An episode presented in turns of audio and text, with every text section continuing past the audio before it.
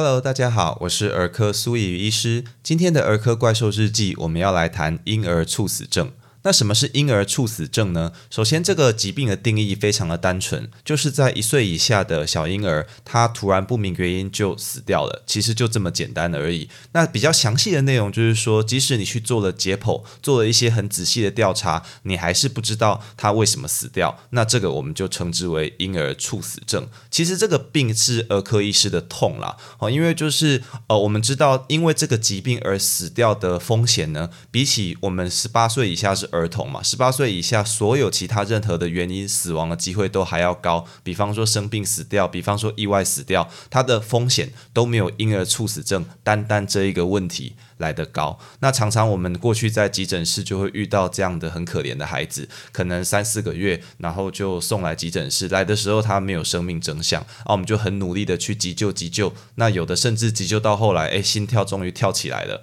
可是其实脑部受伤已经太厉害，哦，就变成植物人这样子。那其实这些孩子看起来都白白胖胖，也没有被虐待，也都被呃照顾得很好，那突然就这样子没了，哦，所以这个疾疾病其实是儿科医师心里面的痛。那婴儿猝死症虽然直到今天我们都还没有办法哦非常明确的指出说它的成因，因为刚刚讲就是不知道原因嘛，但是有非常非常多的风险被发现。那我们讲到这个风险发现的历史呢，就是说在一九八零年代，越来越多人发现，其实宝宝如果让他仰睡躺着睡哦，那发生婴儿猝死症的风险是可以下降的。所以在一九九二年，美国儿科医学会呢，他就做了一个建议说，诶，我建议所有的小朋友朋友都应该要躺着睡，哎，结果不做这个建议还好，做了这个建议，所有医师都惊呆了，因为从那几年开始，整个婴儿猝死症的比例大幅的下降，哦，减少了一半以上，所以我们知道睡姿这个事情对于婴儿猝死症是有非常非常大的影响的。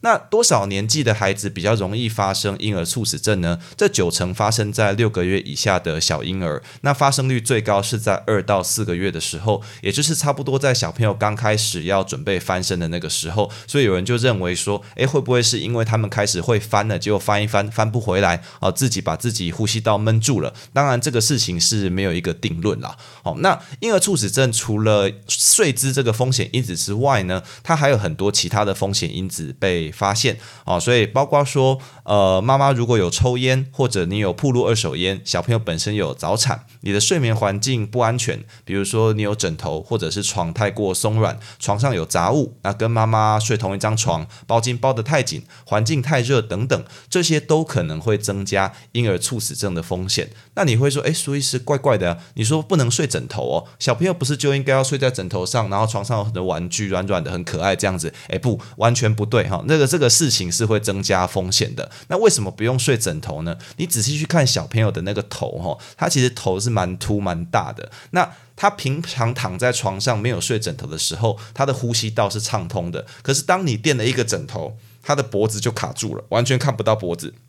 反而卡住呼吸，所以是会危险的。好，所以请各位在帮小朋友睡觉的时候，切记不要睡枕头。好，那。连棉被其实都不需要。如果你怕孩子冷，你就衣服多穿几件。那玩具是醒着时候玩的，不要放在床上，这些都可能会造成危险。那有哪些因素可以去保护孩子，减少婴儿猝死症的发生呢？妈妈跟小朋友睡同一个房间，母婴同室，或者是哺喂母乳，使用安抚奶嘴，哦，使用风扇来通风，并且规则施打疫苗，这些事情都可以来降低婴儿猝死症的发生。所以总结来说，你希望孩子能够睡得安。安全，尽量不要来发生这件事情的话，就是要跟妈妈同室不同床，躺着睡，趴着玩，不要睡枕头，睡硬床，喝母奶，按时打预防针，大概就是这样子而已。那如果你会问说，小朋友他到了四个月以上，他开始自己翻身了，诶，只有翻了过去，那怎么办呢？啊，那这不要紧啦，自己翻过去就翻过去了，你也不要装个摄影机，或者是半夜一直盯着孩子哦，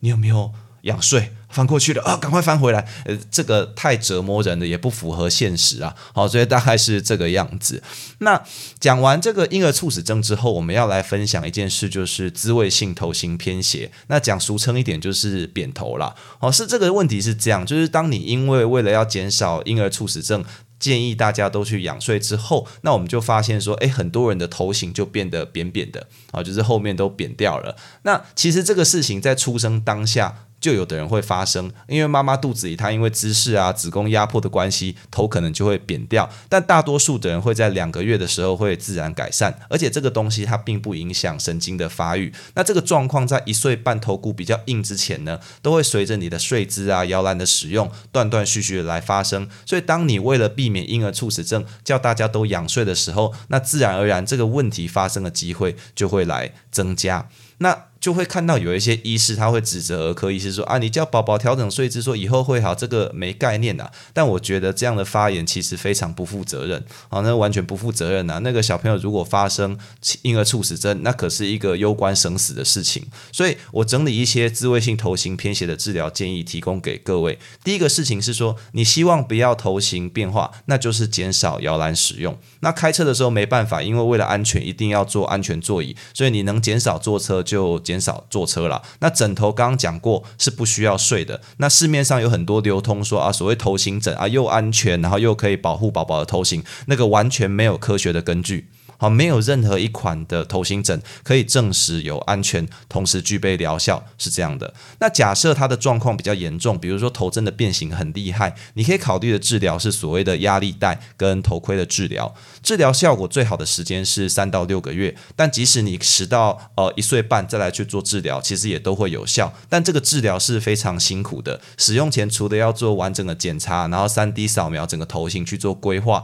那那个头盔哈，每一到两个礼拜就要。一直调整，因为宝宝的头其实长得非常的快。那这个治疗不止自费非常的昂贵，那同时因为一天二十三个小时都要戴着头盔，所以宝宝可能会有湿疹啊、不舒服这些风险。而且疗程一般就要进行三个月，哦才会有比较明显的疗效这样子。那这个事情其实随着宝宝将来发育，坐跟站的时间逐渐增加。头型就会改善很多，甚至完全都不影响发育跟发展哦。那现在你会看起来很不顺眼，其实是因为比例上头很大，而且头发比较少嘛。到了两岁，你几乎每个人根本就看不出这样的差别。所以你要不要去做这样的治疗？呃，其实是可以再想一下，自己去做选择。那所以是希望今天讲这些资讯呢，可以帮助到爸爸妈妈正确的去让宝宝仰睡，不要使用枕头，而且对自慰性头型偏斜有更多正确的了解，那来自己选择说他是不是要治疗，给谁治疗哦，也希望不要有更多的同业去放话伤害儿科医师了，毕竟你必须要有命活下来，才能追求完美的头型，对不对啊？好，以上就是今天的全部内容。如果你喜欢本频道的内容，欢迎按下关注订阅，这样就能收到本频道的最新通知喽。我是苏怡医师，我们下次见。